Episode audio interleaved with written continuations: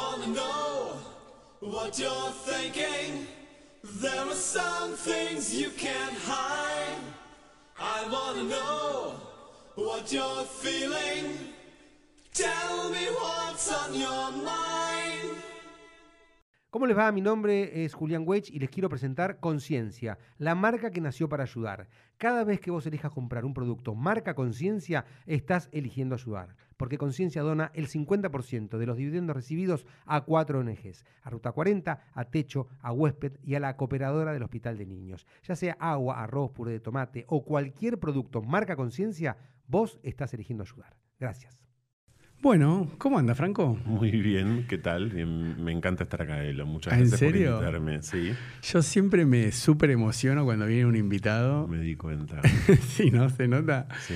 O sea, no, no es que esté nervioso, pero estoy ansioso, ¿no? Así que hasta que no están acá y después, bueno, cuando están acá eh, me pone muy contento. Así que, bueno, primero que nada, muchísimas, muchísimas gracias. Por favor. Por tu no. humildad, No, por gracias venir. a vos. No, no, gracias a vos. Yo trato de ir en general. eh, y más aún a radios, diría. Eh, Claro. mucho más a radios. Me gusta mucho, por supuesto. Esto no es nada nuevo, ¿no? Es, es casi como una obviedad. Sí. Eh, pero bueno, la conversación radial me seduce mucho, me interesa un montón, me remonta bueno.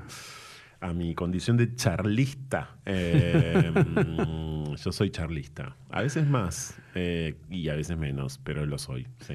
Claro, lo que pasa es que yo también no sé cómo es, le, bueno, la gente de radio, si a los podcasts lo ven como algo inferior, diciendo, bueno, ¿quién es este pibe que me escribe, que hace un podcast? ¿Entendés? No sé cómo es, porque por ejemplo en Estados Unidos hablan de Sí. medios tradicionales, ¿no? Traditional media, entonces dicen, Sí. bueno, la tele, la radio y la Ah. prensa escrita, ¿no?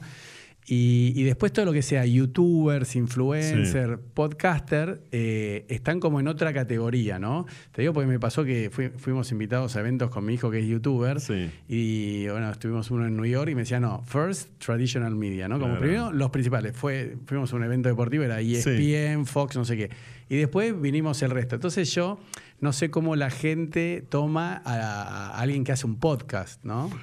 Bueno, no lo sé. Eh, es decir, yo no te puedo. No, vos, digo, Claro, vos. no lo sé. Por eso, en términos de gente, no lo sé. Siento que, por supuesto, hoy estamos frente a un panorama súper cambiante. Mm. Eh, creo que hay mareo.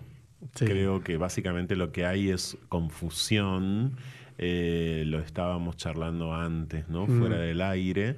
Eh, hay una especie como de deriva. Mm. Creo, en líneas generales, que eso que en Estados Unidos sigue llamándose, como bien apuntás vos, traditional media, eh, yo en la Argentina lo pasaría a denominar medios tradicionalistas, que Sí, no sí. es lo mismo que tradicionales. Claro. O sea, y no es un juego de palabras. Mm. Da la casualidad, que no es casual, que mm, los medios tradicionales son cada día más tradicionalistas conforme sus contenidos, Claro. porque no arriesgan eh, en materia de contenidos y ahí está su vejez, Exacto. ahí está su caducidad, ahí está mm, su limitación, Mm. que día a día, por cierto, es más marcada. Entonces, em, yo que hago radio en vivo Sí. todas las medianoches, Sí. eh, no me siento un hombre de radio porque sería bastante atrevido de mi parte. Ah, ¿sí? ¿Vos Primero no? llamarme hombre y después de radio. No, Eh, no, sí creo que me siento, sí, no, no, no es que lo crea.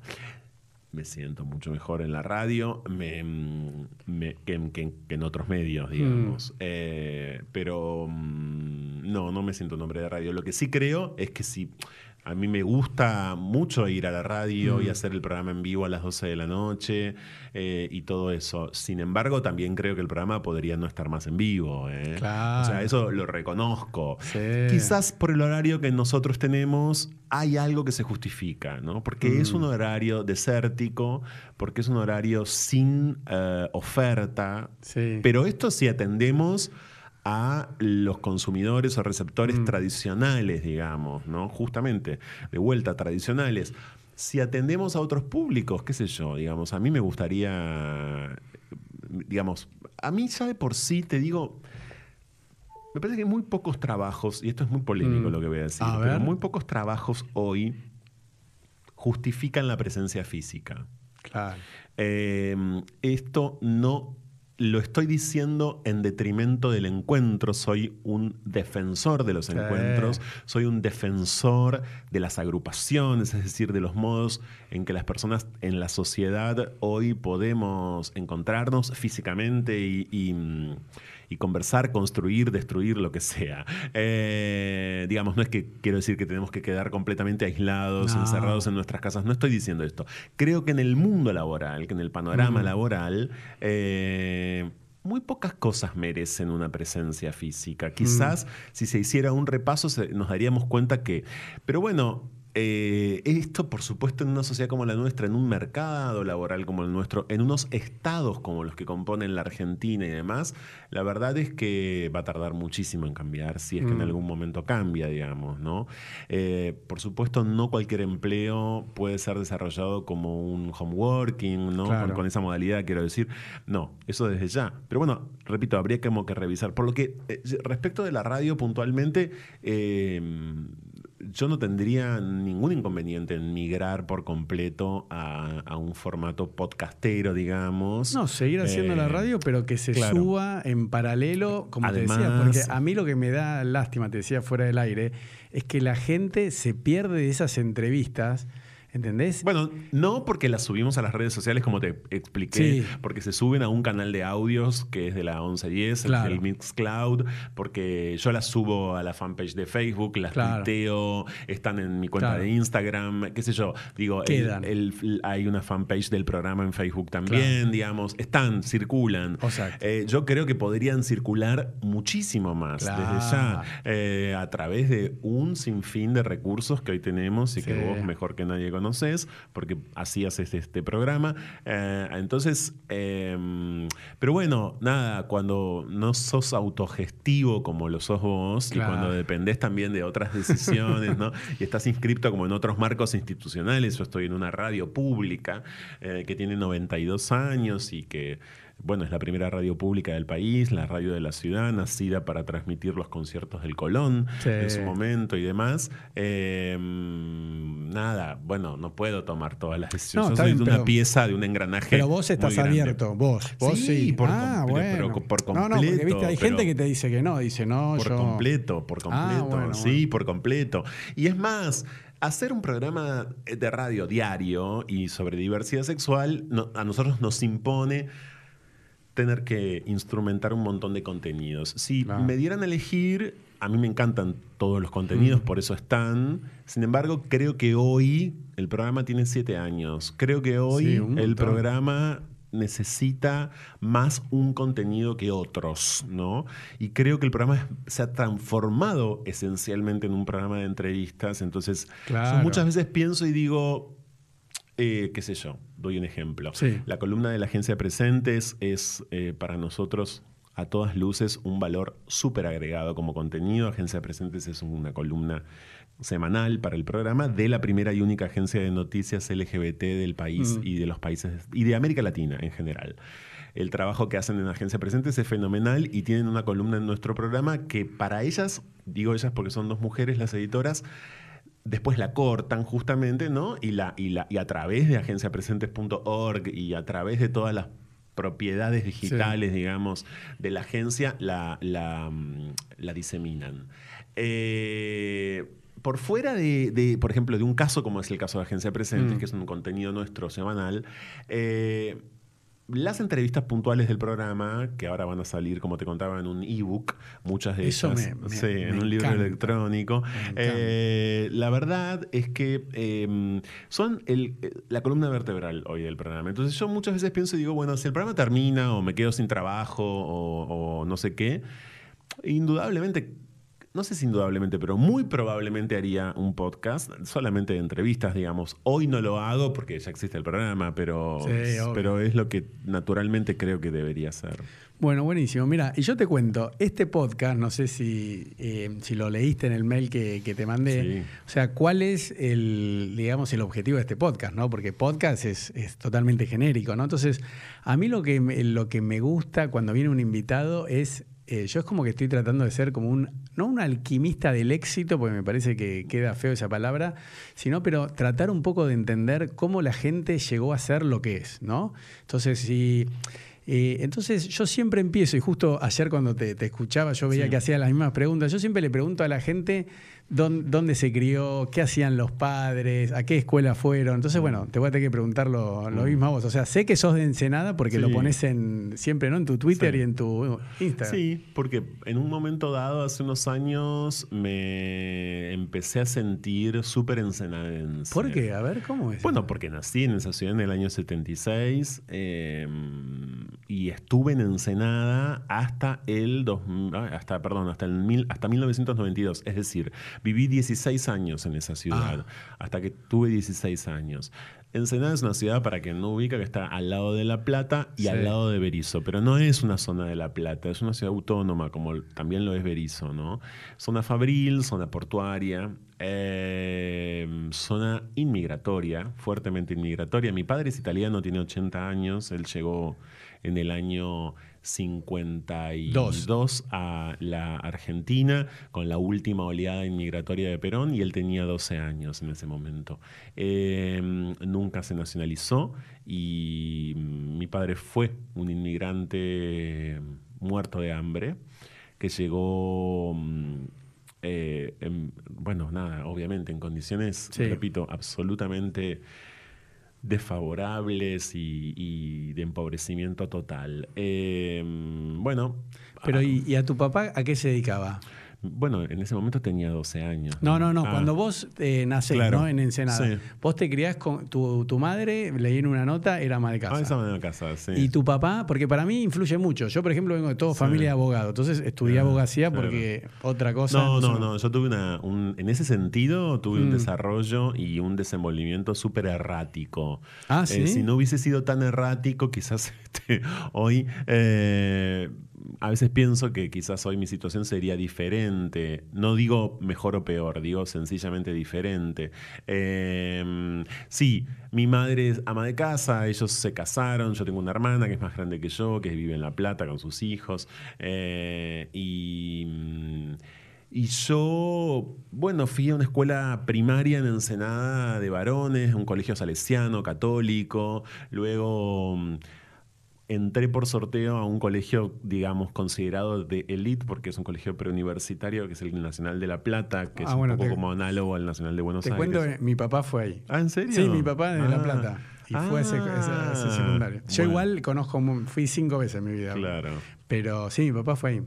Mi papá tiene, eh, nació en el 40. así Claro, él, él tiene 78. Sí, 78. Sí. 79.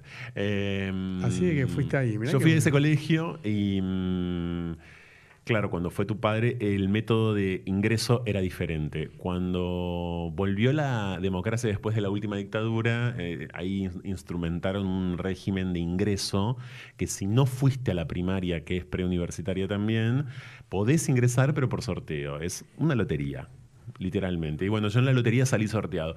Ahí, de algún modo, ocurre algo, porque es un colegio exigente, mucho Sí. estudio y demás, eh, ocurre algo, bueno, efectivamente súper crucial para mí, porque... A ver. mm, Porque, bueno, yo era como algo así como buen alumno, digamos, en la primaria, eh, con lo relativo que es ser buen alumno, ¿no? Pero bueno, en aquel entonces el buen alumno era un solo tipo de alumno. Yo creo que hoy en algunas escuelas eso ha cambiado, pese a que la educación en la Argentina está castigadísima. Sí. Pero... em, bueno, y eh, entrar a ese colegio fue viniendo de Ensenada. Los tres primeros años de ese colegio los hice viajando de Ensenada a La Plata. Eso, ¿Cuánto hay de Ensenada? a 8 La Plata? kilómetros, no, no Ah, es tan grave. no Pero bueno, nada. eh, y estudiando un montón y, y ingresando como a un universo en el que yo, qué sé yo, viste, había mucho.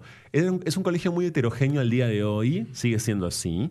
Pero tienes, no me acuerdo qué cantidad de años, Sí. ¿no? Es, eh, pero siempre tuvo esa cosa medio de que por un lado los pibes eran, por ejemplo, muchos eran como rugbyers, ¿no? Mm. Eh, otros éramos como yo, eh, otro, las chicas lo mismo, muchas jugadoras de hockey en ese momento y otras chicas que provenían como de ámbitos diferentes y con inquietudes diferentes también.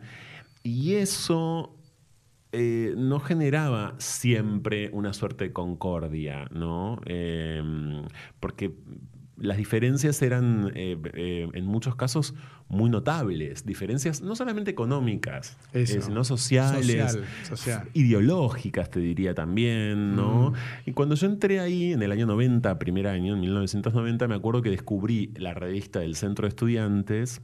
Ese, colegio, por supuesto, es un colegio que tuvo desaparecidos desde ya, eh, que fue súper importante en, lo que fue la Noche de los Lápices del 16 de septiembre del 76. Bueno, eh, yo entré y descubrí una revista del Centro de Estudiantes en la en la que un, alguien narraba que hoy es un historiador eh, y un investigador eh, importante, tengo entendido, eh, contaba él que eh, había hecho un cuento, que era un cuento de un pibe que venía de los márgenes y de repente tenía la chance de entrar al Nacional.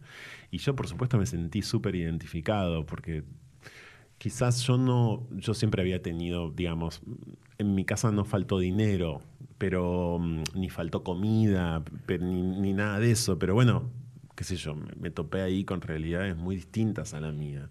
Entonces, eh, yo automáticamente ahí en primer año sentí que tenía que, por ejemplo, que hacer algo. Y ese hacer algo fue empezar a militar en una agrupación ¿En política. Claro, que en, en primer año me acuerdo que fue en el 90 Franja Morada, mira lo que te estoy diciendo. Pero porque fue el grupo como, no porque yo tuviera como intereses radicales, ni tampoco peronistas, sino porque fue el primer grupo como que me, que me integró, qué sé yo. Bueno, después eh, también empecé a ir a las clases de teatro que eran extracurriculares. Em, y mm, bueno, me dedicaba muchísimo a estudiar porque había que estudiar un montón. Pero vos eras el, el traga de la escuela, eras el... Sí, probablemente no, no el más, porque había, Hay mucho nivel ahí. ha- había mucho nivel y, y siempre me acuerdo, mira, me estás haciendo acordar de una chica que había hecho conmigo cierta preparatoria en Ensenada, que ella también era de Ensenada, Mónica. Eh, y Mónica era una persona absolutamente brillante, intelectualmente, de una capacidad de estudio fenomenal, con un origen de, de familia muy empobrecida. Y ella también entró por sorteo y siempre fue de esa promoción la mejor, digamos. Eh, después hice taller literario, fue la primera vez en que en, en el secundario que, que también en otro horario hice taller literario, qué sé yo. Yo no tuve mm, una niñez fácil ni tuve una básicamente no fui adolescente. ¿Pero por qué?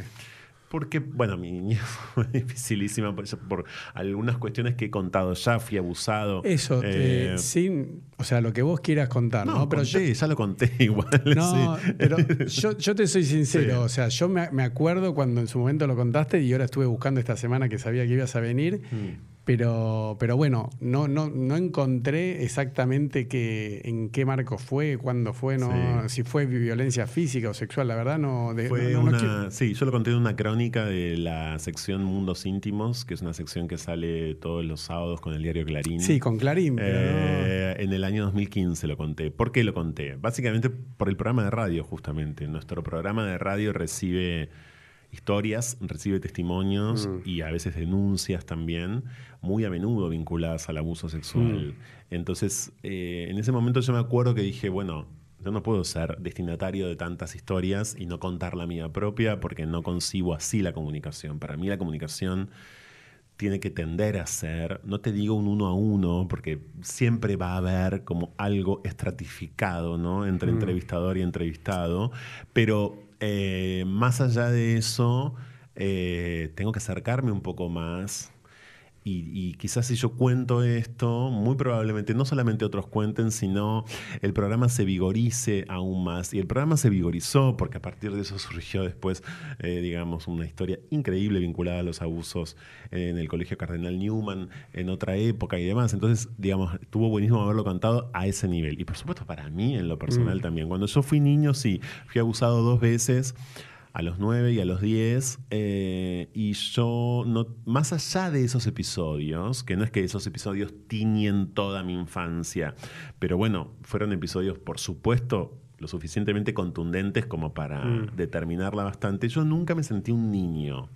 Yo no me sentía muy niño. Jugaba así, pero esto tiene que ver con una cuestión de género, digamos, bru- brutal, diría yo, que es que por supuesto, sin duda, yo era un mariconcito. Entonces eso también, en ese contexto, en aquellos años, en el lugar donde nací y todo lo demás, no era nada fácil, porque yo no tenía muchos amigos varones, tenía cada tanto alguno, había varones que Pero me ¿por qué, te, rechazaban. por qué te, te pones esa etiqueta de mariconcito? Porque creo que, porque estoy citando el modo en el que se me veía, no estoy diciendo que yo lo era. Eh, estoy, si querés, usando, en Claro. términos de género, serían usando la palabra del opresor. O Claro. sea, eh, no, no estoy diciendo que yo lo fuera, aunque me encanta la palabra y no tengo ningún problema en, en apropiármela y decir yo hoy soy un mariconazo, digamos. Creo que lo, eh, nosotros nos hemos, nosotros digo, la población LGBT en general en el mundo eh, se ha apropiado de aquellas palabras que han sido usadas en su contra. Claro. Entonces,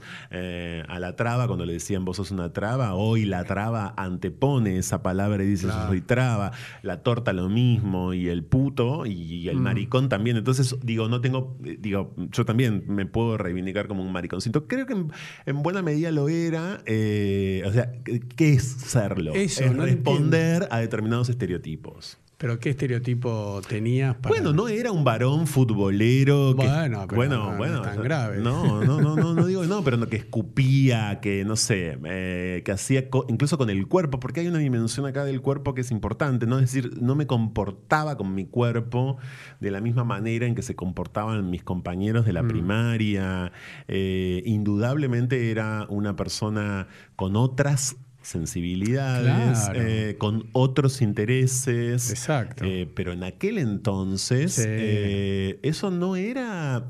Quizás a mí las maestras, ponele que casi siempre fueron mujeres y de- finalmente fue un hombre, pero sí me, me- me- me- me acompañaban, digamos.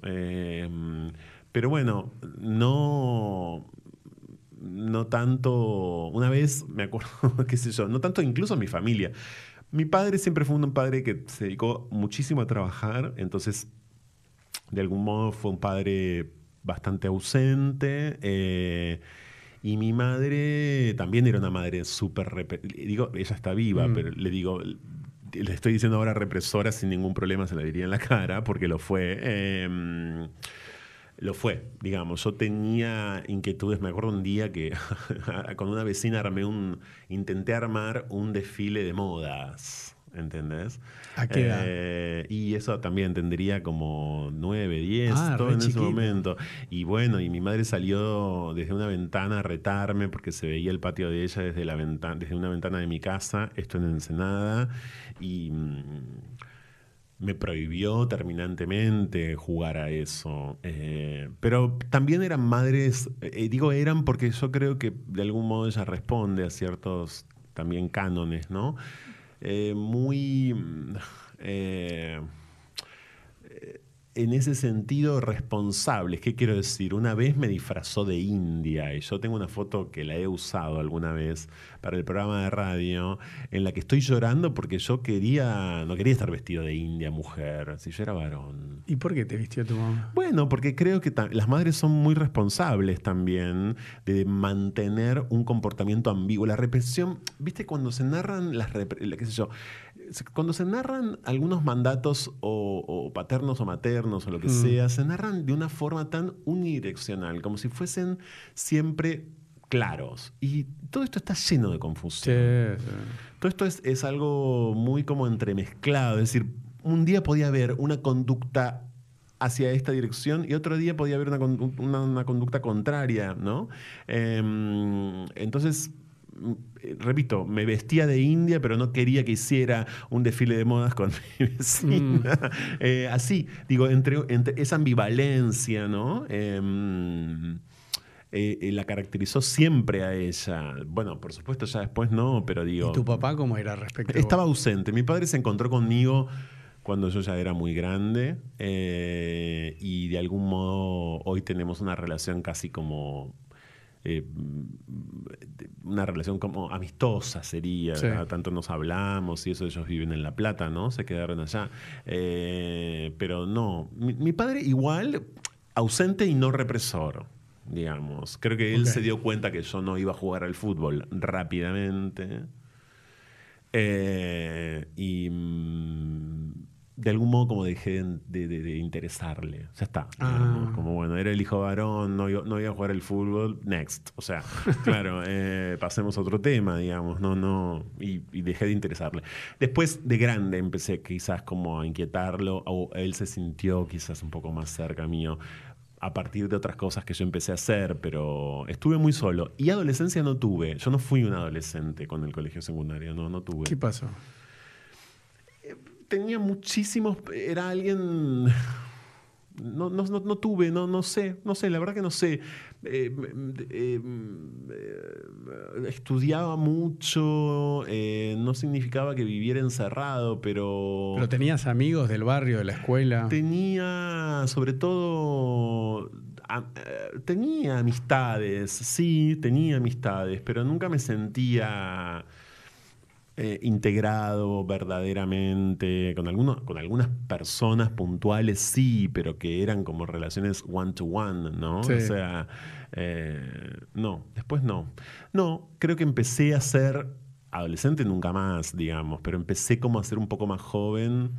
eh, un poco más grande. Eh, bueno, hay que decir que yo también eh, fui una persona muy reprimida. Y eso no significa responsabilizarme en demasía, significa que me costó, que todo me costó muchísimo. Vos me hiciste esta pregunta en relación a, a una tradición de tu programa que tiene que ver con preguntar de cómo, cómo, cómo fue, cómo se desarrollaron. Bueno, yo la respuesta básica que tengo para darte frente a esto es me costó todo un montón. es decir, eh, y, y me sigue costando. Algunas cosas mucho menos, pero, pero sí me, me cuestan. Pero vos cuando tenías 9 o 10 años, Sí. ¿no? ¿Vos sentías que eras distinto? ¿Qué, qué sentías? sí. Pero eh, te hago esta pregunta con mucho respeto porque yo por lo general nunca hablo de la sexualidad de los invitados, ¿no? Pero bueno, tu programa de radio se trata de... yo hablo y es lo que haces vos. claro, Entonces me tomo ¿no? el permiso. Pero vos a los 9, 10 años... ¿Te sentías, eh, te gustaban los, los, los nenes, los hombres, o, o no entendías bien lo que te pasaba con Por tanto supuesto que no entendía muy bien y por supuesto que me he enamorado de mujeres a lo largo de toda mi vida. Hoy podría también enamorarme de alguna mujer y esto forma parte de las simplificaciones, digamos. Decir que soy gay, eh, que es una palabra que podríamos incluso, podría yo sustituir, por, por ejemplo, por la palabra marica, eh, no, o por, la, por, por cualquier otra palabra, pero es una simplificación, digamos. Eh, eh, no sé, yo estuve, uno de los grandes amores de mi vida fue una mujer, entonces... ¿Es es la madre de, No. de tu hija? No. No, pero. Ah, mirá vos, qué interesante. eh, sí, pero. ¿A qué bueno. edad fue eso? No, grande, a los 27, de los, desde los 26, 27 más o menos, hasta los, qué sé yo, 29, ponele. Fueron tres años, yo viví con ella. Eh, Qué bárbaro. Sí, vivimos juntos en Buenos Aires, sí, eh, en un departamento y demás. eh, y es una persona que al día de hoy la reconozco, eh, bueno, como la acabo de reconocer, la siento sobre todo como un gran amor. Sí. eh, Claro, a, a mí, por ejemplo, como a mucha gente, nos cuesta eso, ¿no? Que vos digas, no, bueno, también estuve enamorado de mujeres, o sea, no, no entendí cómo fue eh, con, con la que es la madre de tu hija, el, si, si hubo amor o, o vos querías, eh, tenías la vocación de ser padre y acordaron eso. No, no, no, no fue un acuerdo. eh, y fue. Sí, esa es una relación de la que yo no hablo. Eh, ella fue al colegio secundario conmigo, justamente, el colegio del que te hablaba, Ah. pero no éramos novios. Eh, en algún Claro. momento, sobre todo en quinto año, empezamos a ser bastante como amigos. Eh, después de muchos años no la vi más y después me la encontré en Buenos Aires muchos años después, de casualidad en la calle. Y a partir de ese encuentro casual en la calle, nosotros estuvimos un tiempo juntos.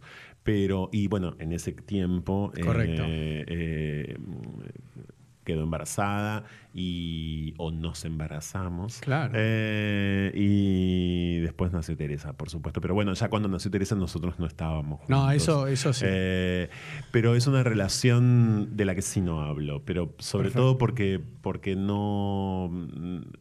eh, no tengo nada para decir. No, no, no, y a mí tampoco me. Eh, no, no, no, no, es un programa de chimento lo mío. no eh, hay ningún problema, Yo, quiero entender el contexto de Sí. cómo fuiste padre, nada más. O sea, Eh, como vos bien me decís que estuviste enamorado de una mujer, después te encontraste con otra. Sí, fue así, fue así. Bueno, también, ¿sabes? Yo creo que en el desarrollo de mi sexualidad, no lo digo por haber estado enamorado de Verónica, de la, que, de la mujer de la que estuve enamorado se llama Verónica. El desarrollo de mi sexualidad fue en todo caso tan complejo como es el desarrollo de la sexualidad de miles de millones. Desde luego, eh, como vivimos en un régimen Mm. heteronormado, eh, es mucho más fácil para las personas heterosexuales el desarrollo de la sexualidad. Y también decir fácil es simplificar.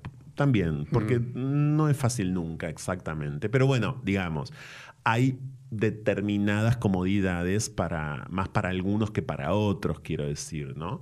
Eh, eh, yo no- no- para mí no fue fácil, sobre todo porque yo muchas veces decía, bueno, efectivamente yo soy gay, pero ah, veía gays, tenía amigos, tenía conocidos, iba a boliches gays, no sé, digo, viste, qué sé yo, eso. eh, y yo no me reconocía ahí. Claro. Entonces, yo no, no soy nada de esto. Y que, que se supone que tengo que ser esto para ser gay, como es esa pregunta, ¿no? Claro. Eh, como eh, si no, no cuajaba ahí tampoco. Entonces, Ay, qué difícil. entonces decís, bueno, claro, entonces, ¿dónde estoy finalmente? ¿no? ¿Qué soy? ¿Y? Porque no me, no me reconocía ahí. ¿Cuándo te reconociste? Eh, No, después de muy, bueno, de grande, por supuesto. Eh, Pero ¿a, a qué edad le dijiste? Cuando nació Teresa, cuando nació Teresa, ¿no? Ah, recién ahí salí. per- perdón, no, no sé Sí, a los eh, 32. Ahí es cuando salís Sí, del closet. Sí, cuando nació Teresa, sí, sí, sí, a los 30. Por eso es muy tardío, digamos. Hoy de lo que se puede llamar, en algún momento alguien lo llamó así, gays tardíos, ¿no? Pero Eh, antes de, de la madre de Teresa, no, eh, ¿ya habías estado con hombres o no? Había tenido como encuentros. Ah. Eh, no había tenido un amor, digamos, ni, ni- ni- no importa el amor. Quiero decir, no había tenido ninguna relación como, Sí. mm, qué sé yo, que vos digas, bueno, ok, es una relación atendible porque por, por X razón, porque duró mucho, pues no, no. No, y tampoco, pero lo que pasa es que tampoco es que me morí de ganas. Nunca conocí a alguien que en, ese, con- en todos esos años, quizás porque no me lo permitía, quizás porque, Ah. qué sé yo, porque, repito, también es muy fácil hablar hoy, porque incluso en la ciudad de Buenos Aires, mira, yo llegué a la ciudad de Buenos Aires en el 2001, no había tantos espacios ni tantas No. formas de encontrarse como hay hoy para un pibe gay. Quiero decir, en ese momento, por ejemplo, empezaban las fiestas Brandon, ¿no? que hoy son también un centro cultural que nadie ignora, que es un lugar súper importante para la cultura de la diversidad argentina, como es Casa Brandon, que empezó siendo antes que una casa y que un centro cultural, un ciclo de fiestas. Pero eso fue en ese momento y era una, una vez cada tanto y ahí había como, como, bueno, había lesbianas y gays eh, que no iban a América, al boliche, Sí. eh, ¿no? Como que- porque yo iba a América, imagínate que, no, no- no sé, me iba siempre con un amigo mío eh, y yo no, no solamente no hacía nada, sino que, te repito, no, no me sentía muy, muy ajeno a eso. Cuando nació Teresa y después de la relación con su madre, yo ahí esencialmente toqué un fondo, ¿no? Es decir, dije, bueno, no, no. Pero te voy a decir algo, no solamente es ah, soy gay, yo me escucho diciendo soy gay muchas veces y me río a mí mismo porque tiene que ver con esto, es decir, tiene que ver con la ridiculez de las categorías. Eso, de, de tener etiqueta. Eh, pero bueno, las etiquetas tienen una función política, por eso se usan, porque sirven, Mm. políticamente sirven. Eh, políticamente en un sentido amplio, Mm. no en un sentido partidario, ¿se entiende, no? O Sí, sea, sí. eh, el- como el LGBTIQ más y cada una de esas siglas tiene una razón de ser con una lucha histórica detrás Claro. y con un conjunto de reivindicaciones para el tiempo presente, y lo digo a 50 años de Stonewall en este momento. Eh, pero... mm, eh, me da risa, qué sé yo, No, sé yo- qué soy. Sí, No, por no, supuesto que soy puto, pero te- al mismo tiempo. a mí- digo, a mí no me interesa no, pero, pero lo digo constructivamente, porque esto lo van a escuchar y nos van a ver, entonces digo, lo digo constructivamente, es decir, eh, es lo que mi amiga y, y- y musa, en buena medida, Rita Segato, eh, diría la opresión categorial. Es decir, la opresión que generan las categorías mismas, que son aplastantes por momentos. Es decir, gay. ¿qué- qué Bueno, es yo, eso? yo lo que te quería decir, salvando las distancias, Mm. yo soy judío, me, me crié en una familia judía tradicional, pero Sí. de, fui, la primera fue una escuela judía privada, pero iba en paralelo al Club Belgrano Athletic de rugby, sí. donde era el único judío. Claro. Y después fui a un secundario del Estado al, al, al Roca, ahí en Belgrano, en. Capital. Y, y por eso yo digo que obviamente no es lo mismo, pero yo de chico siempre, y hasta hoy en día, siempre fui consciente del tema de ser judío. Y muchas veces, así como vos decís apropiarse la palabra marica o sí, puto, sí. a mí me pasaba, me decían, discúlpame, ¿tu apellido qué origen es? La verdad querían saber si era judío o no, porque como mi apellido es Kierjofe, que es cambiado, porque la sí. familia original de La Plata Claro. es Kirilovsky, Ah, mira. pero mi abuelo se lo cambió Se lo porque cambió. Jofé era la abuela, bueno, no importa. Pero a mí es muy normal hasta hoy en día, me dicen, Sí. discúlpame, tu apellido, ¿qué origen es? Y yo siempre respondo lo mismo, le digo, yo soy judío. Y se ponen colorosos y me dice, no, pero te pregunté... Claro. eh, y le digo, ¿qué querías saber? A ver, contame. Sí, ¿Para qué me preguntás qué, qué origen es? Vos querías saber si era judío o no, porque si te digo, porque a veces le he contestado a la gente, no es ucraniano. Ah, ¿y de qué parte ucraniano? Claro. Le digo, pero perdón, ¿vos sos ucraniano? Que como que yo te diga, ¿de dónde sos? De Buenos Sí. Aires. Ah, ¿de qué parte? No, de Ensenada. No. Entonces, yo me crié con eso, me crié que a veces eh, gente me decía así, usted es eh, hebreo, viste, como que no quiere decir judío. Pues, viste, por ejemplo, en inglés decir Jew es despectivo y tenés Sí. que decir Jewish.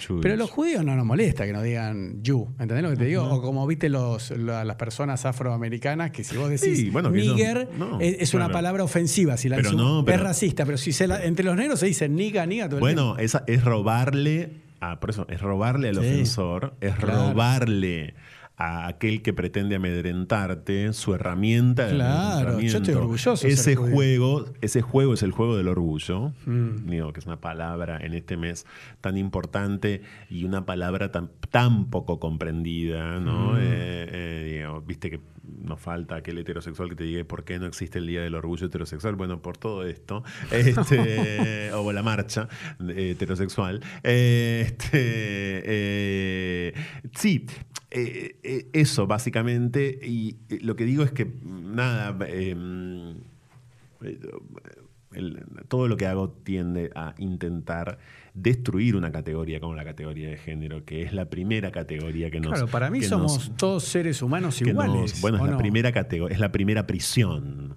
es la primera cárcel, quiero decir, celda. ¿Cuál? La categoría de género es No, la pero por primera eso no celda. tendría que haber. La varón, mujer, ya, ¿no? Ya sabemos. Eh, por supuesto que no tendría que haber. Lo que pasa es que tiene razones muy, primero históricas, ¿no? Fundamentalmente históricas en, la, en, en- en una zona, en un territorio como el nuestro, eso, eso hay que decir que lo trajo el exterminio barra conquista eh, de España, porque los pueblos originarios de esta parte de, mm, de- de lo que hoy es la Argentina no tenían división por género. O sea, la categoría de género la trae Sí, con la, iglesia, la iglesia. digamos, acá. ¿Sí? Sí, en todo el mundo. Eh, eh, los pueblos originarios acá tenían formas de transitividad, hombre-mujer, por ejemplo, es decir, de transición, y tenían modos de relacionarse entre sí sexualmente, familiarmente, etcétera, que no tenían nada que ver con las estructuras canónicas que trajo la Iglesia Católica Claro. a través de la conquista española. Nada que ver es nada que ver. De la misma manera que la naturaleza, no hay nada más diverso que la naturaleza en la que animales, eh, plantas eh, y todo lo demás también tienen formas de vincularse, de reproducirse, eh, absolutamente diversas. eh, por lo que ese argumento por el cual es lo natural, lo natural es la diversidad. No, por eso yo me siento de vuelta, salvando las distancias, por más que yo, por- aparte de este podcast, te cuento que tengo otro podcast Ah, con, mira. con- con un rabino, ¿no? Ah, Que- pero que es del movimiento más bien eh, conservador reformista. Sí. Y justamente eh, ayer grabamos el, el podcast sobre la Torá y la homosexualidad, ¿no? El Ah, Pentateuco y la homosexualidad. Ah, mira, y, lo voy a escuchar. Y entonces, eh, bueno, se va a publicar este lunes o el otro. Y bueno, pero ya está grabado, ya está subido. Sí. Pero conclusión, dimos todas las fuentes y yo le dije, no, mira, para la... quiero que después de ese capítulo de la Torah y la homosexualidad, que vengan los chicos de Hag. No sé si los conoces. Hag es- Sí. son Sí, sí, los judíos conozco, argentinos los gays. los conozco Le digo que, bien, que vengan a hablar ellos, que son judíos, y qué es lo que sienten en la práctica, ¿no? Porque en la Torah eh, leíamos los versículos que dice que es una aberración, ¿no? Que un hombre se acueste con un hombre. Pero, pero bueno, yo lo que te quería significar es que, con mucho cariño y respeto, yo de chico siempre sufrí la discriminación por ser judío y todo el tiempo me, me querían pegar por judío. Claro. Entonces, yo. eh, siempre- pero estamos hablando No, pero de yo siempre eso, lo digo claro. con mucho respeto y se lo digo a la gente, le digo, mira, a mí me parece una barbaridad, porque más, eh, o sea, los judíos. Está bien, después de- del holocausto, todo eso, pero Sí. después de la Segunda Guerra Mundial, es como que recuperamos y somos personas. Nos podemos casar, podemos tener propiedades. En, en España, en Portugal, no podíamos tener propiedades, nos tuvimos que ir cuando nos echaron. Entonces yo siempre decía lo mismo, digo, los gays están hoy en día más discriminados que los judíos. Por más que a los gays los discriminaron eh, en la historia, al igual que, que lo- que los judíos, ¿no?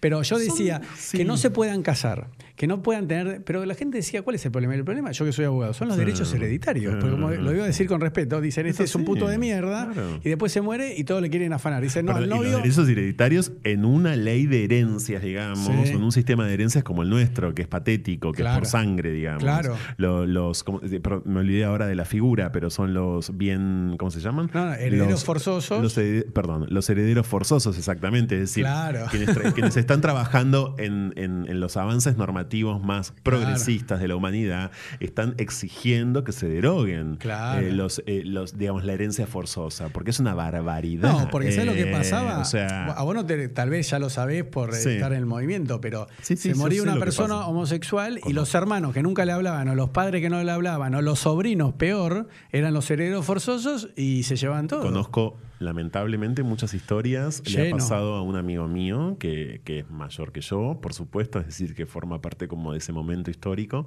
y podríamos dar el, el ejemplo famoso, digamos, de Eduardo Vergara Leumann. Claro. Ah, ¿qué y pasó de- con él? Bueno, no sé hoy cómo está precisamente su heredero, que no fue eh, objeto de ningún tipo como de herencia. Hoy no sé en qué estado está, pero ese caso fue, esa historia es tristísima como tantas otras. Sí. Está repleto de historias así. Claro. Repleto de historias así.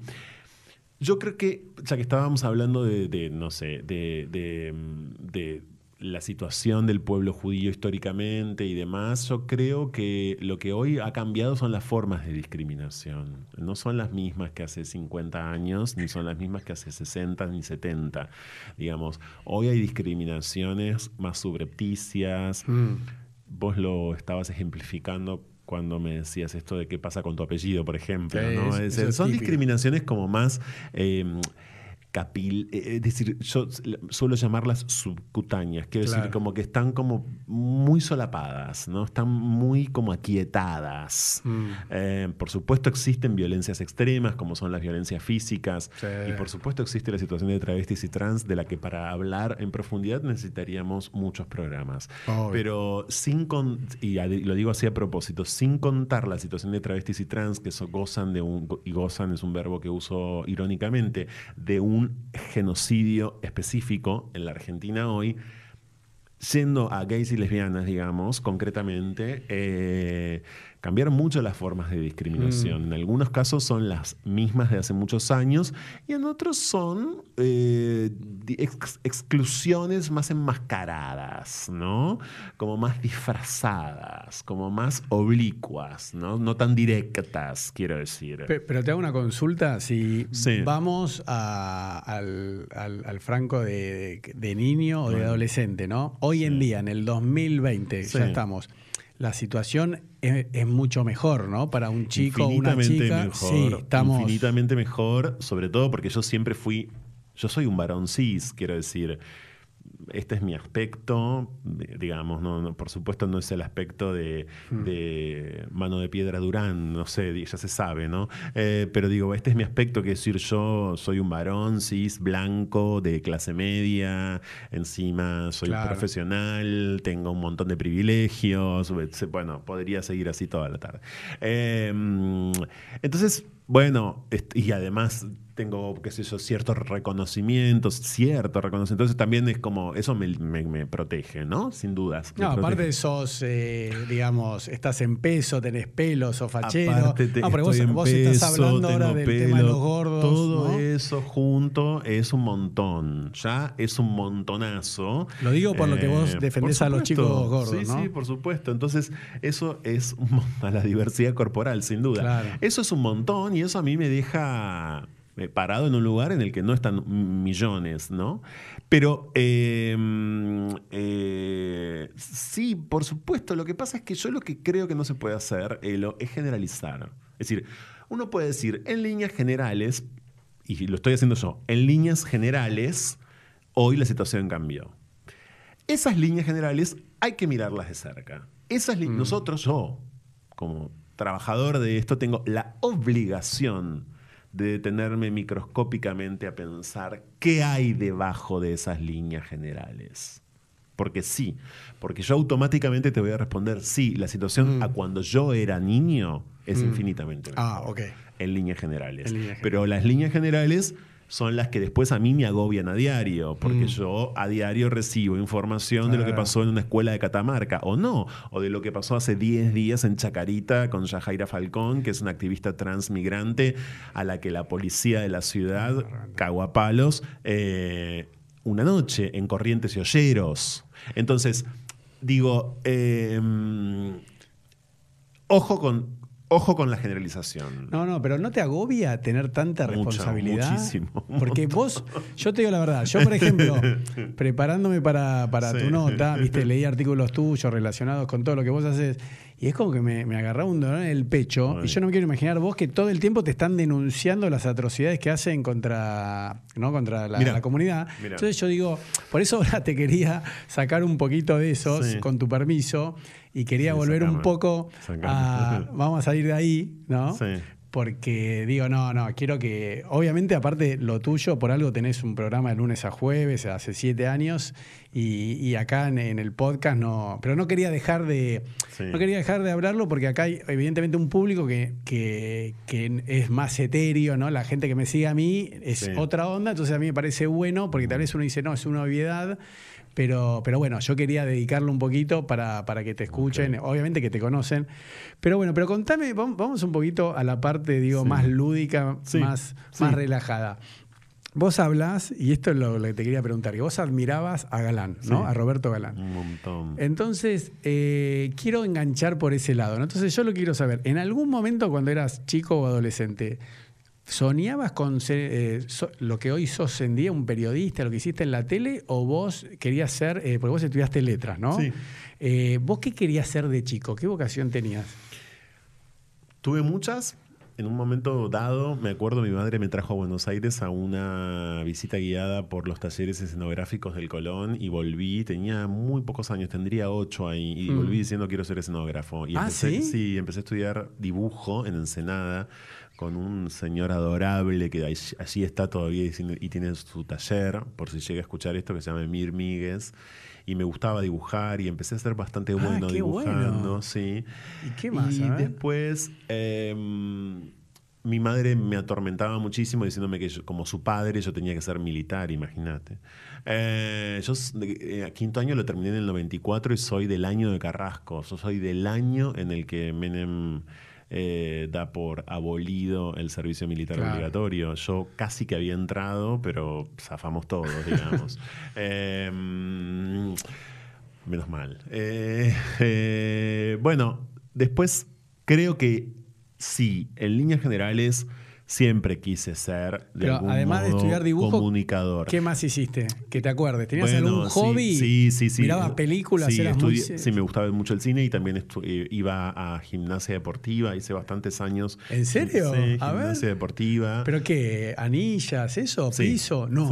Sí. Pero vos sos eh, alto para bueno, hacer no hubiera podido seguir adelante por mi altura. ¿Sabés que ahora Vos lo invité dijiste, a claro. Federico Molinari, que me dijo que sí? sí, es Y un genio. Y Federico mide 1,65. Bueno, es lo que tendría que haber medido. Mira, a los 12 años me agarró hepatitis, estuve en cama un montón de tiempo y no volví a entrenar nunca más. Y yo ya era alto y era obvio No que no tenía un buen destino. Ah, porque hay un biotipo. Hay Para un cada biotipo. deporte, si vos querés ser eh, Mm. gimnasta, tenés que no más Pero me encantó. Y mira, y ahora, el otro día fui a ver Cirque du Soleil de vuelta. Cada vez que me. O por ejemplo, si paso por un, por un canal deportivo, ¿no? Y hay, y hay algún tipo como de programa sobre gimnasia artística, alguna competencia y demás, me quedo mirándolo. Porque. Eh, gimnasia deportiva más que artística, Mm. eh, porque me fascina. Es Ah, una ¿sí? cosa que me, me encantaría hacer eso. Me Pero encantaría nunca más hacer- hiciste no después de la puedo, hepatitis. No puedo. No, no, ya era re alto en ese momento y no podía. Ah, bueno, hoy, hoy podrías hacer calistenia. Yo acá te voy a mostrar, tengo un gimnasio de calistenia, ¿viste? Con una barra, con anillos. Ah, eso más sí, tranqui. Eso es más tranqui. tranqui, sí. Me gusta mucho verlo. Eh, y nada, y, y- y- y me dan unas ganas, te repito, las veces que voy al Cirque du Soleil, por ejemplo, salgo con, un- con unas ganas, viste lo que son ellos, salgo con unas ganas como estrepitosas. Digo, wow, me encantaría poder hacer con mi cuerpo eso. Tuve esa inquietud también, pero era obvio que por eso de la altura no me iba a transformar en deportista, digamos. Pero sí, después en el primario yo ya hice una revistita en séptimo grado, ¿no? Qué bueno. Que se llamaba Semanario Juvenil, me acuerdo, año 89. Eh, ¿Qué entonces, más? evidente. Siempre. Bueno, después hice radio, ¿no? En- Ah, eso, contame, ¿a qué Claro, edad? después hice radio a los 16. ¿Tan chico? ¿En En dónde? cuarto año, en una radio de La Plata que estaba en una terraza, se llamaba FM La Plata y el programa, por ende, se llamaba Mucho más que una terraza. Te- eh, que era con algunos compañeros. ¿Y pero qué? compañeras. ¿Pagaban el espacio? ¿Cómo llegaron ahí? Mirá qué bueno. Era una vez por semana, una o, una o dos horas, ahora no me acuerdo. Los sábados, de, de 18 a 20, eran dos horas. yo Mirá qué bien. De 18 a 20. Eh, después hice radio con el padre de un amigo mío, AM, en la radio de la Universidad de La Plata, que es una radio, es la primera radio universitaria Sí. del país. Eh, Jorge Cajan, que luego falleció, eh, judío. Sí, te iba a decir. Eh, eso era el, heredero justamente de un famosísimo, eh, una fa- famosísima bombonería de La Plata que se llamaba Trineo, porque su papá, inmigrante judío, Sí. había empezado vendiendo caramelos en el cine y, Qué y, eh, bueno, esas historias increíbles. Jorge Cajan fue un tipo súper importante en mi vida porque él vio que yo podía hacer radio con él y con él hice dos programas y... y- ¿Eso que ya tenías? ¿17? o sea, ahí tenía, claro, 17, 18, 19. Ah, pero contame eso. Cuando vos decidís eh, estudiar letras, ¿estudiás en La Plata o en Capital? No, en La Plata. Por eso, en La Plata. Todo en La Plata. Pero y después dejás, ¿no? No, después Dice- terminé de cursar la Ah, carrera en el terminaste 2000. Uno. Eh, terminé de cursar toda la carrera en el 2000. Y Ah, en el me 2000. quedaban siete finales. Y Claro. me vine a vivir a Buenos Aires por una oferta de trabajo. Eso, ¿por qué viniste a Buenos Aires? Porque un amigo mío era el jefe de producción de Match Music y me dijo, vení en el verano con nosotros a Mar del Plata, yo sé lo que te digo, eh, vos sos el que puede ayudarme para cambiar ciertas cosas acá adentro. Lo digo con mucho amor. Entre las cosas que había que cambiar era vigorizar a Santiago del Moro. Eh, Ah, Santiaguito. eh, y que yo nunca lo había visto. En, entonces, lo primero que me, que me da Adrián como tarea fue: bueno, te vas a hacer cargo de, en la playa de Santiago del Moro, en Mar del Plata. Gobernación Rucauf. O sea, verano del 2001. Antes, casi un año antes de diciembre de 2001. ¿no? Claro. eh, y ahí me puse a trabajar con Santiago un montón como productor. Bueno, después en Match Music surgió Cupido, pero eso hizo, yendo a mi carrera, eso hizo que, mm, que yo tu- la- nunca volviera a dar los siete finales. Claro, porque lo que me sorprendía es que vos te- eh, se nota que sos una persona muy intelectual con facilidad para el estudio, vos ya lo Sí. dijiste, entonces no entendía en una nota que leí qué pasó. Me recibí en que- 2010. Volví, no, eso sí, eso vi que te recibiste. Pero No, por eso, como sí. estudiaste en La Plata, no lo podías terminar porque tenías mucho No, trabajo. Perdí todas las cursadas, o sea que tenía que hacer siete materias. No, Ah, las ¿no? di ¿Libres? libres. Ah, qué bueno. Me, nació Teresa, me tomé un año sabático porque me había ido de Clarín en ese momento Sí. y mm, tenías un- unos ahorros y dije, bueno, voy a estar un año dedicándome a Teresa cuando esté conmigo sola, porque digamos, yo estoy con, solo con Teresa cuando me toca estar con mi hija. Desde que nació con una bebé, es decir, que no es lo mismo Mm. que estar con un hijo de 10 como tiene hoy, ¿no? Entonces dije, yo necesito prestarle mucha atención a esto y necesito terminar mi carrera. Y Qué lo, bueno. y lo terminé, sí, no sé ni cómo. Hoy, hoy que pasaron casi 10 años, Sí. eh, no sé ni cómo la terminé, pero la terminé Ah. eh, dándola libre y fue, una, fue muy hermoso poder terminarla. Sí, la verdad que sí. Eh, y mm, yo tenía posibilidades en ese momento también como de... mm, Es evidente que yo me quería ir de un montón, quería huir, ¿no? Eso, ¿no? Eh, tres cátedras me invitaban a trabajar con ellos y podría haber seguido adelante y ser, qué sé yo, doctor, que no lo soy, no me doctoré y, mm, y podría haber sido, que yo, hoy quizás in- investigador, ¿viste? O, o bueno, o haber hecho carrera académica, quiero Exacto. decir, ¿no? Pero fíjate qué extraño que es eso, porque yo cuando terminé el secundario, por una especie de mandato materno que quería que fuese militar, eh, mi madre, bueno, un poco mm, negocié internamente y dije, bueno, voy a anotarme entonces para que no me echen del todo de mi casa, me tengo que anotar en una carrera más o menos tradicional. Pero vos qué querías? Tu deseo. Yo quería ser periodista. Lo que ocurría con la Facultad de Periodismo de La Plata en ese momento es que era escuelita. Se- le decía así a propósito. Después se transformó en facultad. Esa es una historia interesantísima. Mm. Eh, y a mí me parecía como que la carrera de periodismo no. Entonces, y por supuesto la literatura era, desde que yo era muy chiquitito, un vector fundamental de mi vida. Entonces, nada, eh, eh, yo dije, es la literatura.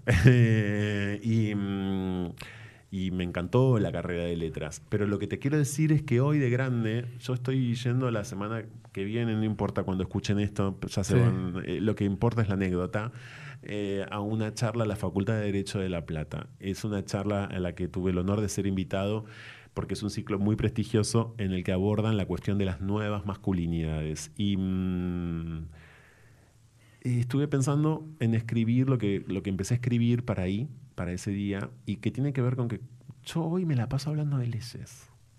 O sea, el 90% de mi día y de mi trabajo periodístico es hablar de leyes. Claro. Y dije, qué loco, ¿por tendría que haber hecho la carrera de, de- ¿En de serio? eso? Es que sí, porque conozco abogados, conozco Sí. y abogadas, conozco personas que han transformado esa carrera en Sí. algo tan genial Claro, claro. en algo tan genial, ¿no? Yo los Sí. admiro mucho. De hecho, mira, no sé, por ejemplo, el año pasado entrevisté a Hayton de Nolasco, esto es polémico, ¿no? Que Sí. nunca da notas, me refiero a la jueza de Sí, la Corte sí, Suprema de Justicia. Digo es polémico porque te metes con la Corte Suprema apare- Pero quiero decir, y vos decís, eh, estudié un montón, ¿no? ¿Quién era ella? ¿De dónde venía? Leí 90 millones de materias, de, de- no- no- notas no porque notas casi no da, pero leí, leí un montón. Bueno. Y entré al despacho, a la Corte Suprema, a hacerle la nota, eso, ¿no? Eh, todo eso. Y mm, ella es una persona brillante, quizás no tanto en su discurso, ¿no? Porque habla de forma muy concreta y, y nunca es como, nunca va a decir nada que vos digas, wow, qué linda esta declaración. Va a ser siempre muy medida. Pero eh, eh, nada, fue súper amable súper atenta y estoy eternamente agradecido porque no atiende a nadie nos atendió porque somos un programa de diversidad sexual. Pero hace poco, para darte un ejemplo, yo entre- entrevisté a Daniel Borrillo, que es un abogado, eh, radicado en Francia hace 40 años. Estamos hablando de uno de los referentes más grandes en materia de derechos LGBT en el mundo hoy, y es argentino. Qué bueno. Y escucharlo a él, a- eh, leerlo, y pues bueno, pero esta persona hizo todo lo que hizo, no solamente con el estudio de Derecho. Graduado en Derecho, después estudió bioética, eh, digamos, Sí. estudió muchísimo más. Estoy hablando de un intelectual, digamos, Claro. ¿no? Pero, eh, y digo, me encantaría, o sea, quiero decir, me... Yo te veo eh, estudiando abogacía. Me- pero bueno, pero date cuenta cómo lo que, lo que te quiero contar con esto es cómo, cómo han sido mis periplos, porque es, la, es el objetivo de tu entrevista, por eso te quiero decir Sí. lo- los giros que, fue, que fui dando, porque yo en ese momento me tuve que ir de la Facultad de Derecho porque no solamente no me gustaba, sentía que no me gustaba, sentía que tenía que priorizar otra cosa y no me veía como abogado porque en el año que fue cuando ingresé, en el año 95, eh, ¿qué, ¿cómo era ser abogado? Defenderse, ser, viste, justamente un macho que se para y, Hmm. y se tiene como que posicionar. Bueno, yo no me veía en ninguno de esos roles. Claro. Entonces, nuevamente también ahí, ahora me doy cuenta Claro. que, que hubo algo que tenía que ver con mis interrogantes, con Mm. el género, justamente también. Es decir, por supuesto, ya existían las abogadas, las abogadas mujeres desde hacía mil millones de Sí. años. Lo que quiero decir es que había, había algo como muy varonero también. Descubrí eso, ¿no? Bueno, yo te cuento, disculpa que te Claro. interrumpa, pero la, la eh, sí, es la hermana de mi abuelo, Sí. fue la primera abogada mujer de La Plata. Ah, mirá, ¿quién es? Bueno, es Kirilovsky de Ah, ah. apellido, creo que se llama María Kirilovsky. ¿Y en qué momento se graduó? ¿En qué año se graduó? No sé. Y no, sí, Hace mi- mucho tiempo. claro, mi abuelo- Sí, sí, se abrió la carrera en general. Fue la primer mujer, pero Claro. brillante. Era, Sí, sí, me imagino. Pero no, no porque sea familiar mío, porque ni, ni la conocí. No, porque Pero- abrirse camino en ese fue- pero contexto. es, es, es la anécdota. La primer mujer eh, bueno. recibida ahí en La Plata. de- Abrirse camino en ese contexto no es fácil, por eso, no, Mm. para nada. Eh, yo en ese momento, muchísimos años después, tampoco me vi y huí a trabajar a la librería del papá de, unos de unas amigas mías, que es la librería Rayuela de La Plata, que sigue existiendo. Y ahí me quedé hasta el año entrante, que es cuando me podía anotar de vuelta en, en, dere- en letras. Ah, primero Eh, fuiste para como para hacer derecho y después letra. Claro. Ah, eso no lo entendí. Sí. ¿Cómo? Y di tres materias incluso. Ah, no, vamos de vuelta. Para, para, para. Yo salí del dijiste- secundario y me anoté Sí. en Derecho. ¿Pero por qué? Por. Mandato, digamos. Ah, te anotaste, claro, porque. eh, ah. Es que nunca fui desobediente en ese nivel. Ah, hiciste tres materias y todo. Ah. Sí. Y pará, y vos como fuiste, perdóname, te interrumpa nuevamente, como fuiste al secundario de La Plata, no tenías que hacer ciclo básico, nada. ibas No, igual en La Plata no. sí, había, en ¿no? en- Derecho. En derecho no, hay no es nivelat, no es, eh, no me acuerdo cómo se dice cuando no quedas afuera, digamos, en, Ah. la, en la universidad pública. Sí, no. Ah, en derecho no, eso pasa en medicina. En medicina, Que todos bueno. los años los noticieros se encargan de volver a Bueno, contar. pará, y, y te salteó de vuelta muy para adelante porque Sí. te quiero hacer esta pregunta. El tema de Cupido. Sí. ¿Cómo surge el tema de la voz en off? ¿Ya estaba eso guionado? ¿Ya se sabía que era así? No. Porque lo que me sorprende es que vos decís que de chico querías ser Roberto Galán. Sí. ¿Cómo aceptás ser la voz en off? ¿Por qué no te paraste en el medio y hacías lo que siempre quisiste de chico, que era... Es una forma de decir que quise ser Roberto Galán. Eso también lo descubrí a posteriori. No es algo que lo Ah. tuviera tan presente. Mira, eh, yo era productor de Match Music, como ya conté, y a los pocos meses de estar trabajando en Match, eh, unos amigos me cuentan que querían hacer este programa. Bueno, la, la gerencia tomó esa decisión también. Y yo era el productor a cargo, nada más. Empezamos a hacer. Eh, No, hicimos castings porque la idea es que hubiese un conductor. Claro, por Me- eso. Me, acuerdo que en un momento dado querían a Rodrigo de la Serna, me acuerdo que querían, después no me acuerdo ya quiénes, pero ni siquiera llegamos a llamarlos. Después no había tanto presupuesto, entonces bueno, había que arreglarse de otra manera, quizás lo hacía alguien que ya estuviera en el canal, pero tampoco. Había algo del formato que no cerraba. Y un día mm, uno de ellos me dice, a ver, seguí hablando. Yo no soy locutor, ¿no? Obvio, ¿no? Sí, siempre lo decís en todas las... No, por las dudas, porque aparte, no, porque es una cuestión también. ¿Pero qué es eso de decir no soy Bueno, locutor? no, no estudié locución. Bueno. ¿no? Para la Pero locución pará. tenés que tener un carnet, no es fácil. No, no, pero eso es aparte. Pero digo, sí, esta voz que tenés hoy en día. es mía. ¿Desde qué edad sos consciente No, que tenés la voz así Desde de muy modo- chiquito, porque yo ¿Ah, leí sí? en voz alta mucho. Pero tenés una dicción perfecta y tenés voz de locutor, el porque tono, el timbre. yo tengo la sensación de que tiene que ver con haberme encerrado a leer en voz alta. Así fue mi. ah, Por eso te digo que no fui tan niño. Así fue mi niñez. Me encerraba a leer en voz alta en mi cuarto y leía mucho en voz alta, como quien le está leyendo al Pero vos eras consciente que tenías Público. esta voz o, o fue Match Music, que alguien dijo, che, pará, vos no tenés era voz". muy consciente. No. Había hecho radio en La Plata, había hecho Sí. televisión por cable en La Plata también, había tenido un programa propio, incluso llegué a tener un programa mío. Ah, ¿sí? ¿En qué? ¿En cable? En cable. ¿De qué era? El banquete, estaba buenísimo. A ver, hay algo en YouTube, creo. Ah, lo voy a buscar. Eh, era un programa que se le había ocurrido a una amiga, Rosario Húngaro, que era así. Era un programa de gastronomía. Entonces, yo estaba muy bien, ¿eh? De ver. verdad. Íbamos a por diferentes restaurantes de La Plata. Entonces, el programa era una hora de entrevista de yo cenando con un invitado, por ejemplo, ¿no? Ah, bueno. y, y estaba cortado por los momentos de cocina. de cómo preparaba el chef lo que nosotros íbamos a comer. Entonces, en igual dosis había cocina y entrevista. Está buenísimo. Año 2000, o sea, antes de irme a trabajar en Match Music. Eh, sí, estuvo buenísimo. Y. ¿Cuánto duró eso? Un año. Eh, y porque yo me vine a vivir a Buenos Aires y no lo pude seguir haciendo. Y estaba re bien, porque hicimos entrevistas que en ese momento estaba, no sé, bueno, es decir, siempre quise ser entrevistador, digamos, ¿Pero claramente. a quién entrevistabas en esa época? Bueno, el que se acuerda muy bien que estuvo ahí por ser una celebridad platense Fernando Burlando. Burlando no era tan conocido en Buenos Claro. Aires, pero era muy conocido en La Plata. Burlando es hijo de un juez platense, ¿no? Famoso. Su padre fue un famoso juez. Sí. Eh, y Fernando vino a un restaurante que no existe más, pero vino y se acuerda, porque muchos años después yo lo vi, me lo crucé y le dije, ¿vos no te acordás que yo? Y se acuerda perfecto. Sí, ¿cómo no se va a acordar? Eh, Pero qué producción, ¿no? Porque había que eh, llevar... candidatos a intendente, bueno, músicos que pasaban, artistas que iban a La Plata, que yo, al teatro, lo que sea, ¿viste? Mm. Tratábamos de invitarlos también. Han pasado, eran los sábados a la noche. Bueno, y la voz. Eso, no, la eh, voz. eh, en ese momento me dice un- uno de mis compañeros, a ver, habla, habla, habla, habla. Me dice, tienes que hacerlo vos.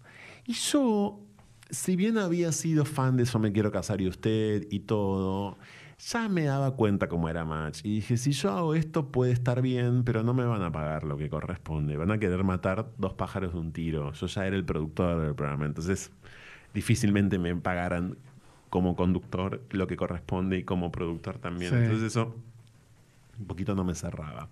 Pero me di cuenta que quizás era una experiencia lúdica Claro. e interesante y dije, bueno, que hagámoslo.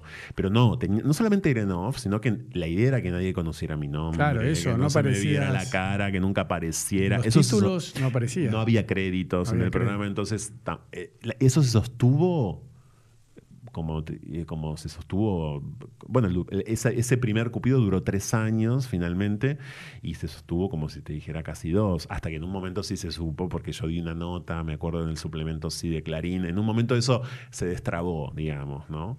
Pero sí.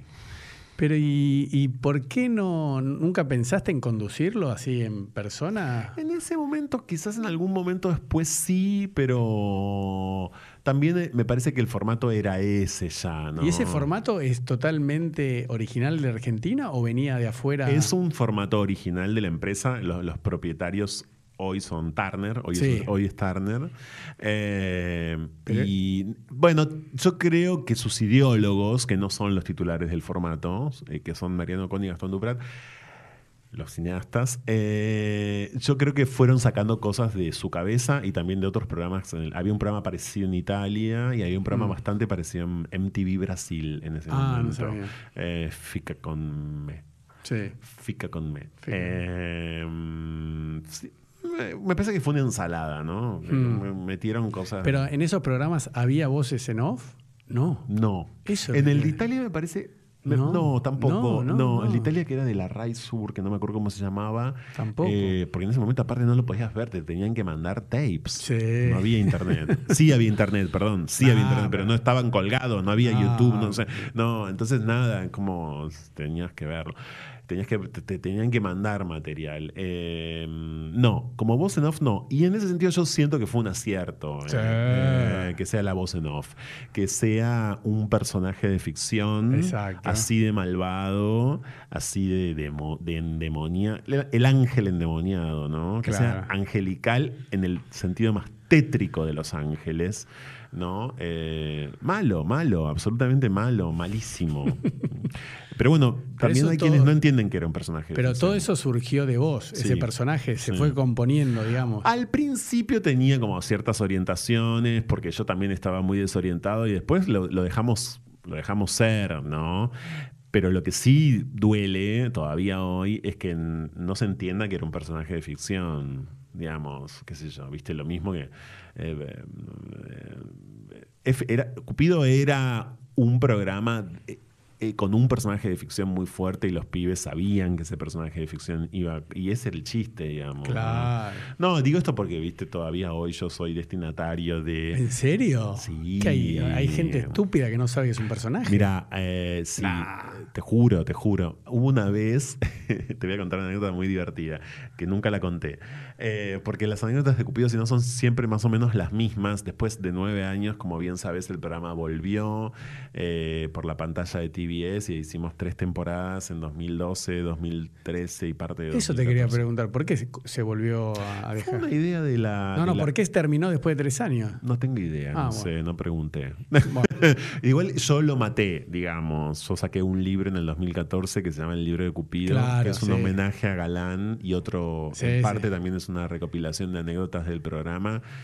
Y dije, bueno, hasta acá llegamos, ya está. Listo. Me encantaría que se vuelva a hacer y creo que lo tiene que hacer alguien nuevo. Creo que lo- me Lo encantaría. tenés que producir vos. me encantaría que lo haga alguien chico, pero no chico por ¿Por joven. qué? ¿Cómo, chicos? Si es una voz en off, puede ser vos. No Sí, importa si es no chico, sé, no grande, sé. alto, blanco, negro. No sé, lo que te cuento es lo siguiente. ver, dale. mira, La anécdota, pará, tenías la anécdota. Una vez, Cupido tenía una, una sección llamada Cupido Home.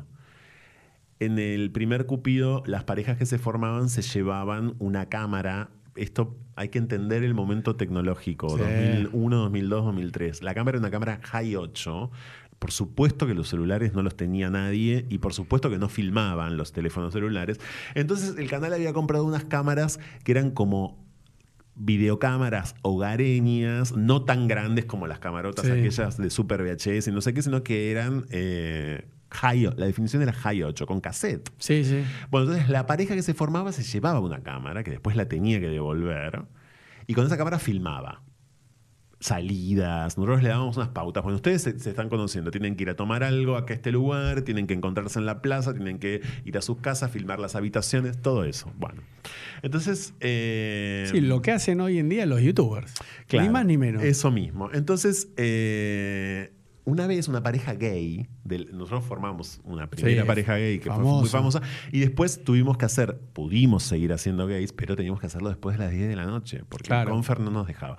Entonces, una vez una pareja gay eh, va a un show de transformistas, ¿no? Eh, con una transformista cuyo nombre ahora no recuerdo, eh, que hacía de Bárbara Streisand. Y él lo hacía muy bien. Pero el déspota de Cupido, y hablo en tercera persona porque, Obvio. repito, era un personaje de ficción. Eso está en mi canal de YouTube, lo subí a propósito. Eh, a la transformista que, que hacía de Bárbara Streisand, la mató. La mató.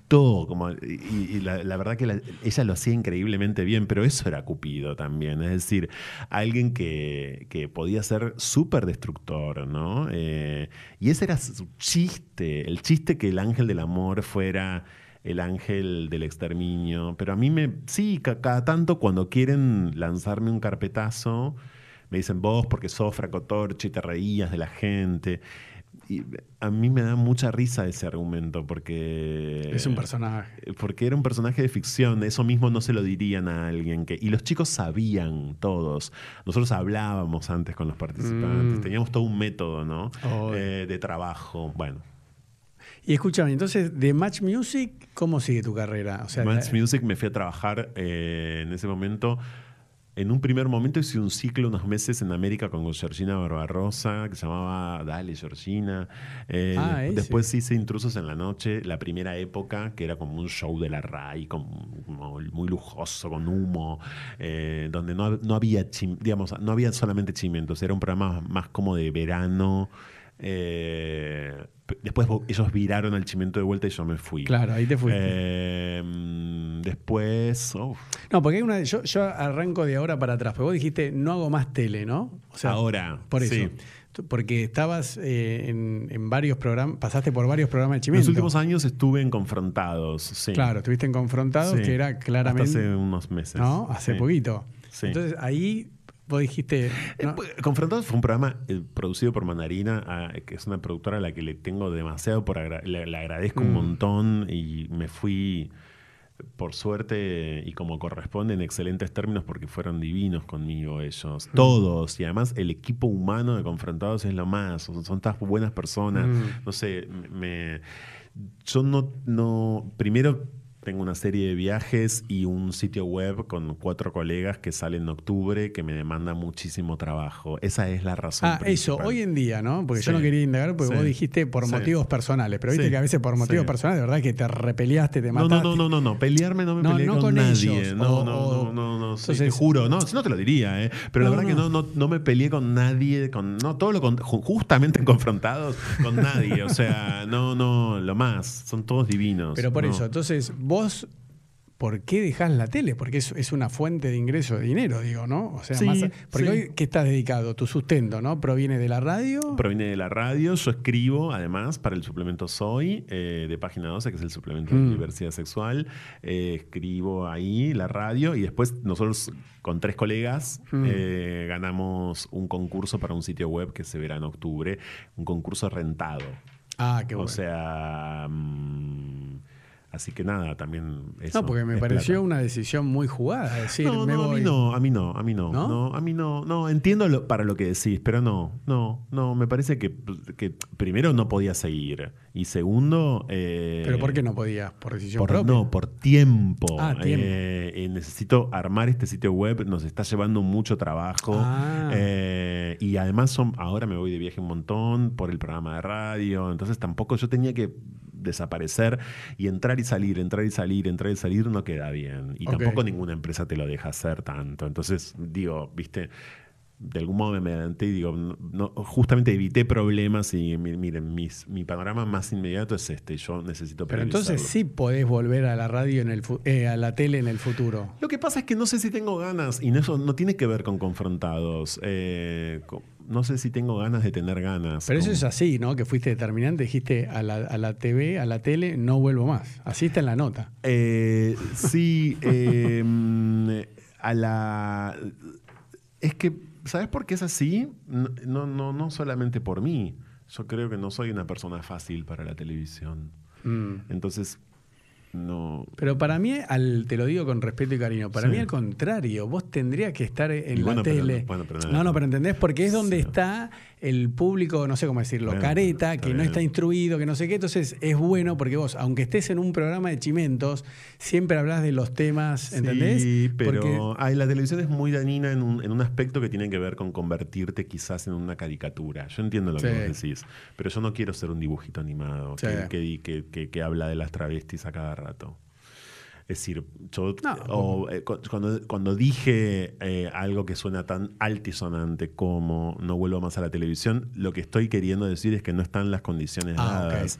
Eh, es decir, es muy probable que la televisión, tal como está, no me necesite más. Mm. Porque a lo que apuesta, a lo que premia, a lo que busca, a lo que le da lugar, etcétera, etcétera, es exactamente lo contrario a cómo soy yo, a cómo Mm. pienso o a qué me interesa. Si me daba lugar a mí, es porque me lo daba al 10%. Mm, mm. Sí, mira, y, ya, ya con esto para ir cerrando, pues sí, sí que te tenés que ir. sí. O sea, el, el- el- sí, la semana, ¿cuándo fue? El, sí, el domingo a la noche Sí. entrevisté a, a Claudio María Domínguez, ¿no? Ah, sí.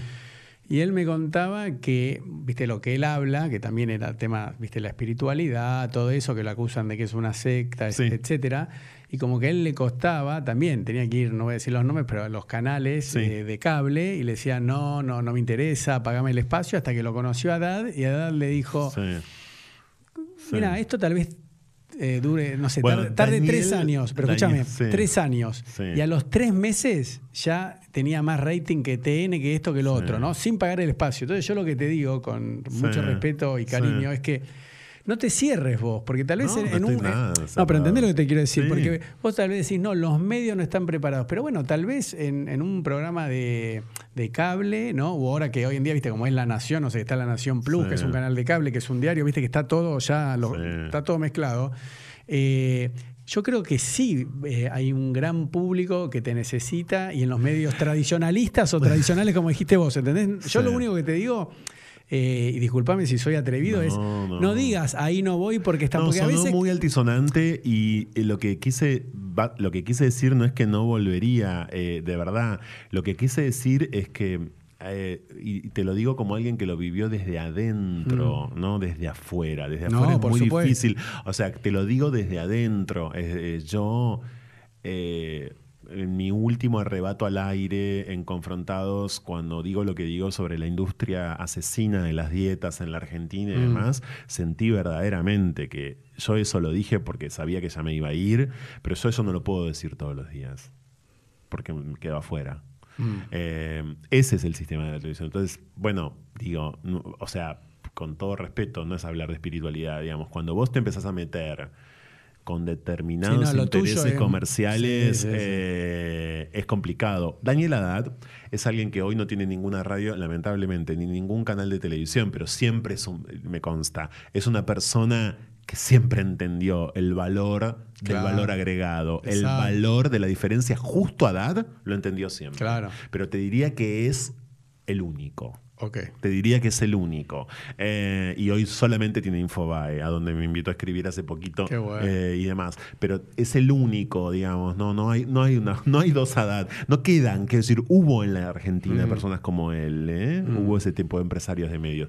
Pero yo diría que Daniel Haddad es el último, eh, en Mm. todo sentido. Es el último periodista con un sentido empresarial eh, tan peculiar y tan, tan aparte microscópico, es alguien que está muy en los detalles, es impresionante, ¿eh? verdaderamente impresionante. Después, por, son- por supuesto, Mm. tengo diferencias con él, pero más allá de esas, no sé si tantas, pero te- más allá de esas diferencias, Pero son buenas eh, claro, eh, pero no, no queda gente así. Y hoy a mí la tele, yo ahora estoy afuera, no la veo, pero me entero de cosas o me mandan no sé qué y me resulta súper violenta. Entonces, no es tan fácil. Es muy fácil, sí, que te transformes, repito, en un pajarito, digamos, Mm. eh, eh, en un muñequito que dice a cada rato, y yo me veía a veces así, digo, porque... Entonces digo, eh, eh, no, me parece que no, vos, y vos me hablas del cable y demás. Bueno, eh, yo trabajo con temas que, mm, que son los que quiero seguir trabajando. Perfecto. Eh, y esos temas no tienen espacio en los medios, no tienen, no tienen espacio en La Nación Más, no tienen, hace poco me hicieron una nota, yo les agradezco un montón, etcétera.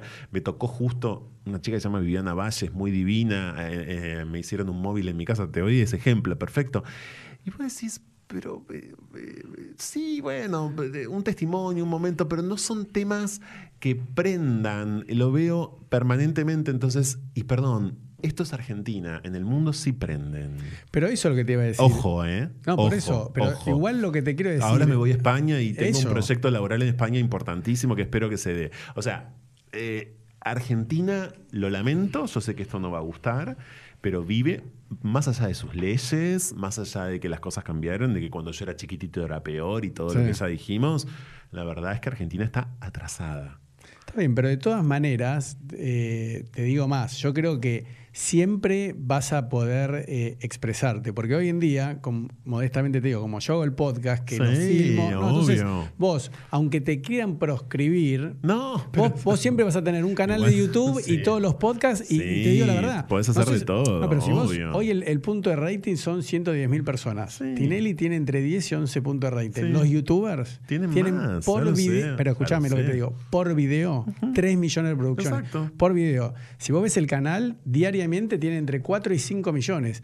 Entonces, por eso también... No, por supuesto cambió un montón, Ah, claro. bueno, no, no por hay supuesto que cambió un montón. Por eso, decir, de- por eso decir no voy a hacer tele es también decir, eso no significa que no voy a contribuir con ah, materiales audiovisuales, Eso. por ejemplo. Ah, eso. Eh, eso no significa eh, esa tele de panel tradicional, de debate, qué, que está atrasadísima, ah, y lo digo con todo el amor del mundo por un montón de personas, pero está atrasada, atrasada de verdad, en donde el discurso de la divergencia o el discurso de la disidencia es, si es mínimo, porque digo, lo que importa, los temas que importan son otros. Argentina está enfrascada, importan los temas, eh, qué sé yo, que podrían ser los temas de la política directa, ¿no? Sí. Eh, De la política partidaria, este o aquel, etcétera. Eh, y si no, bueno, los programas de Chimiento, los temas que importan.